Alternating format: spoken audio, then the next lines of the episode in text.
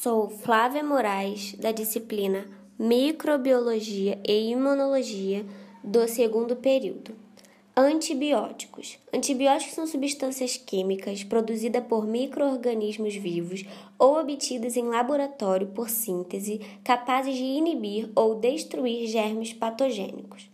Além da atividade antimicrobiana, outras características deverão ser consideradas para que se considere um antibiótico como ideal.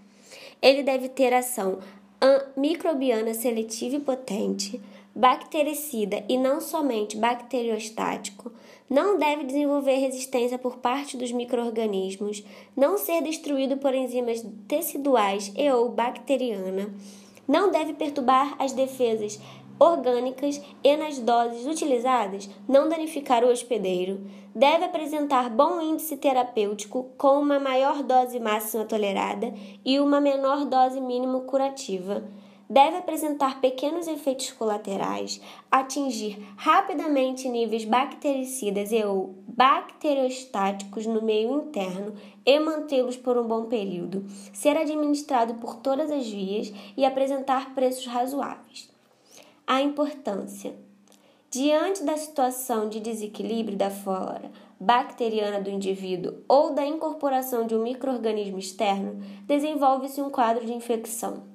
Mesmo na ausência da infecção, os antibióticos podem ser utilizados em cirurgia bucomaxilofacial, por exemplo, na profilaxia, prevenindo o aparecimento de infecções pós-operatórias. Dessa forma, a prescrição de antibióticos é indispensável na prática clínica, sendo necessário o conhecimento do medicamento utilizado, bem como os critérios de escolha e formas de empregá-lo corretamente em relação à dose administrada.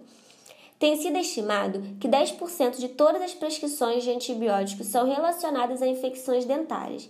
O uso de antibióticos na prática odontológica é caracterizado por prescrição empírica, baseado nos fatores epidemiológico, bacteriológico e clínico, com o uso de antibiótico de amplo espectro por pequenos períodos de tempo e aplicação de uma pequena gama destes.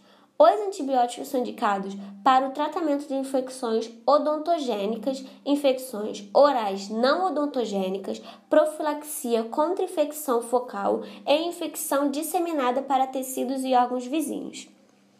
Mecanismo de ação dos beta-lactâmicos. Os mecanismos de ação dos antimicrobianos beta-lactâmicos resultam em parte da sua habilidade de interferir com a síntese do peptidoglicano, que é responsável pela integridade da parede bacteriana. Para que isso ocorra, devem penetrar na bactéria através das porinas presentes na membrana externa da parede celular bacteriana não devem ser destruídos pelas beta-lactamases produzidas pelas bactérias devem ligar-se e inibir as proteínas ligadoras da penicilina, responsáveis pelo passo final da síntese da parede bacteriana. De forma complexa, os antibióticos podem atuar sobre a parede celular, a membrana citoplasmática, na síntese de proteína e na síntese de ácidos nucleicos.